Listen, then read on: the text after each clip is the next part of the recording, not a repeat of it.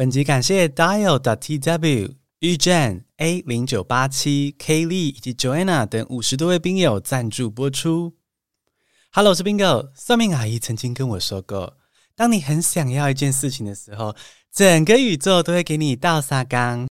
当年当兵的时候，我很想跟 Leo 在同单位当替代役，结果还真的如愿了，整个宇宙给我倒沙缸。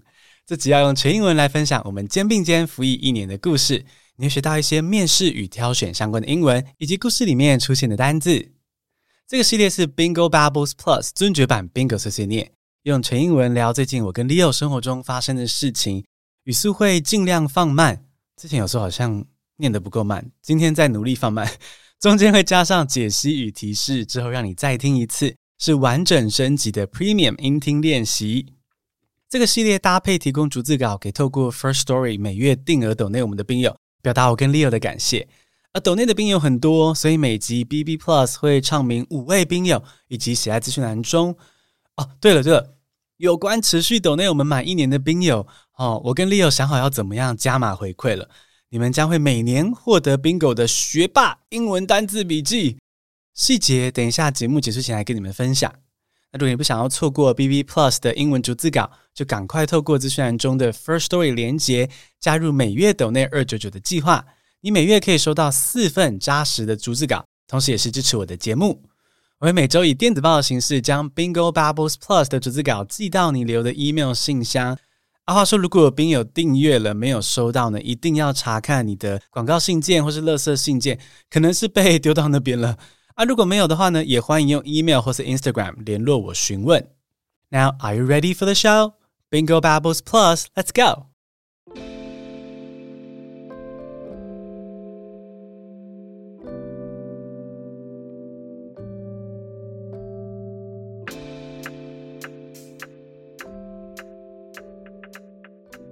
In the last episode, I told you how I met Leo on a morning run.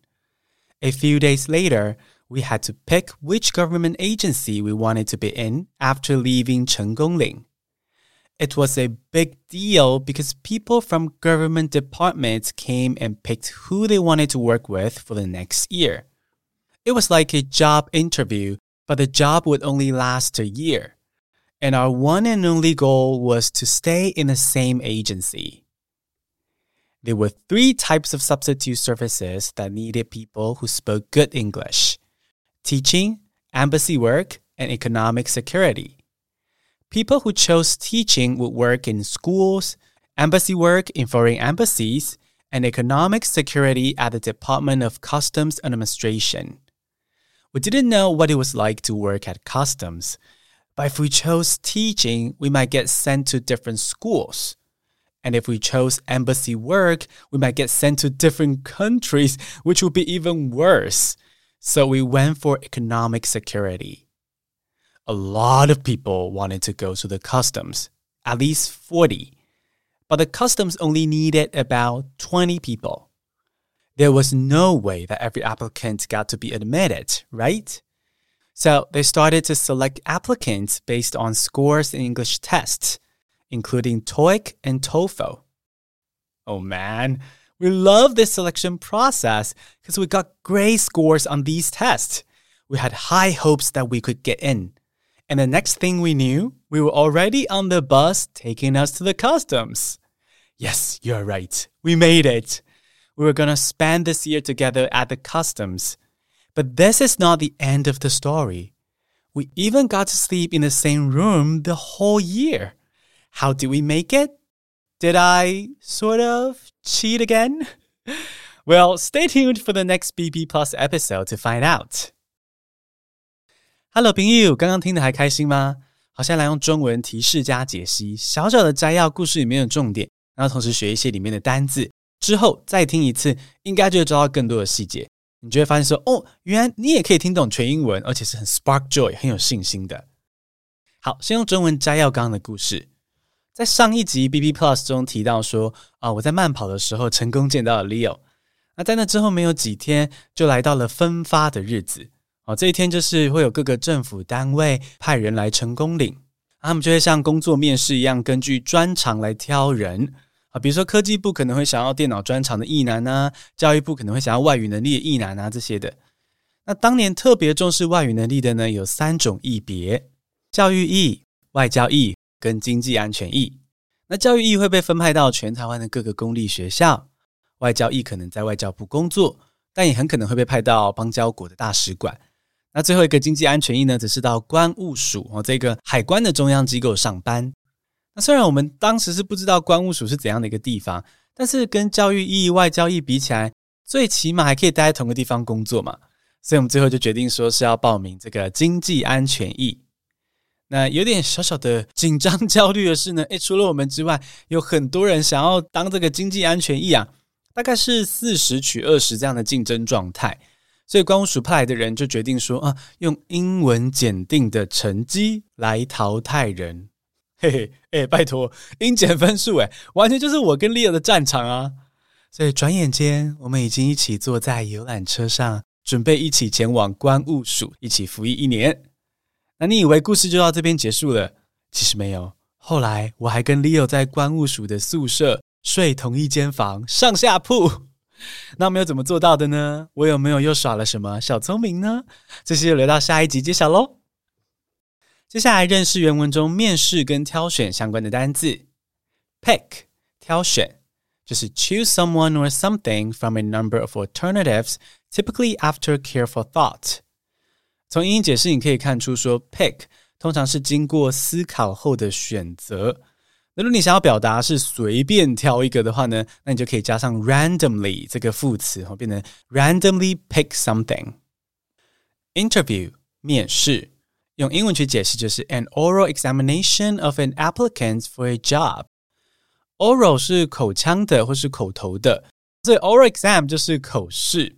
那跟口试相反的呢是笔试，那它的英文就是 written exam 哦，written 这个字，答案有被写下来吗？written written exam。applicant 应征者，也就是 a person who makes a formal application for something, especially a job。admit 允许加入，allow a person, country, or organization to join an organization or group. Selection 选择 the action or fact of carefully choosing someone or something as being the best or most suitable.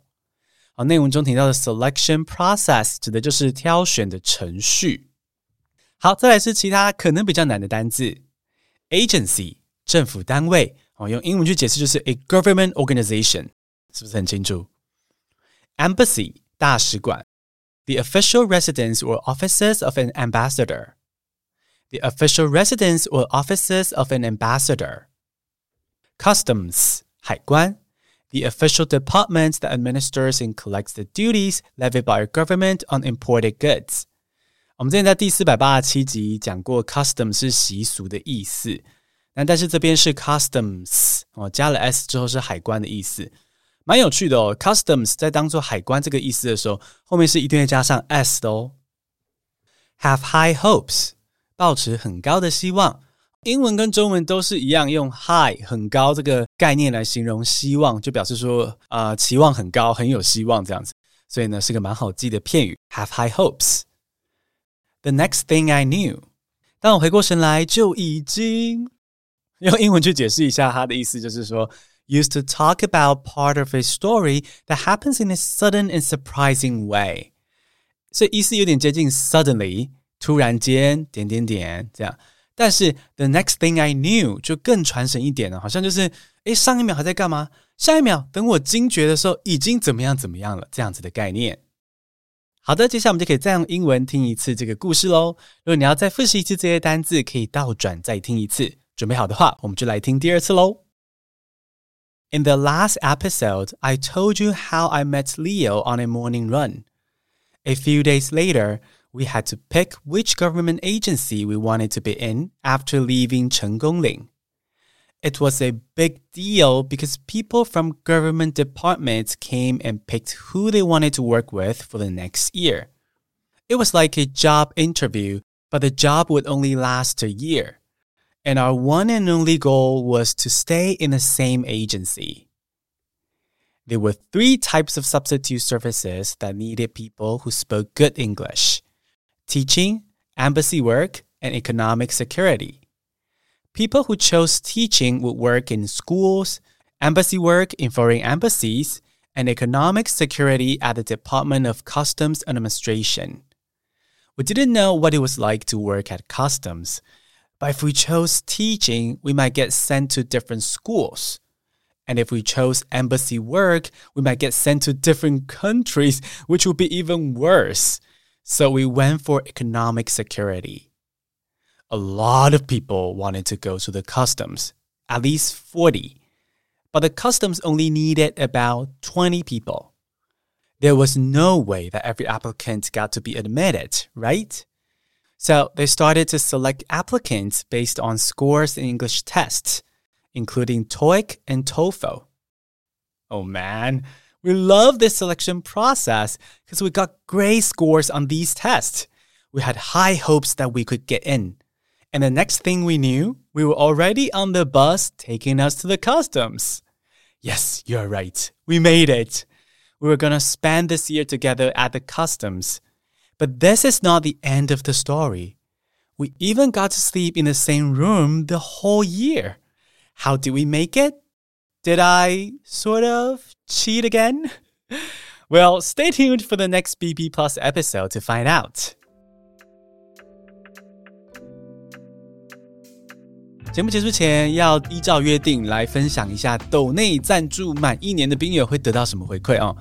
只要斗内赞助满一年的兵友呢，每年十一月二十五号是我生日，就会收到我的全年英文单字笔记。是的，我每天 都还有持续在用 Spark J Method 进修英文哦。那很开心嘛，所以我持续的在学习。那这个过程中，我发现的实用或者是有趣的单字。我就会为你记录成笔记，分享给斗内满一年的兵友学习。哦，对了，不管是九九元、一九九元或者二九九元哈，只要有长期斗内 bingo 的话呢，这在每年的十一月二十五号都可以得到这个全年单字笔记哦。所以呢，欢迎来抖内支持我们，我们一起继续学英文哦。最后要恭喜你听完一集全英文的节目，是很棒的练习哦。这样的全英文听力内容，慢慢说，然后搭配逐字稿，网络上非常少见，非常珍贵。如果错过的话，对你的音听学习旅程是很大的损失。不管你多忙多害怕英文，相信我，你都可以透过 Bingo Bubbles Plus 开始听全英文。所以想要逐字稿的听众，欢迎加入每月二九九的行列哦。今天的尊爵版 Bingo 碎碎念 Bingo Bubbles Plus 就到这边，谢谢收听，我们下次通勤见，See you next Monday，We love you。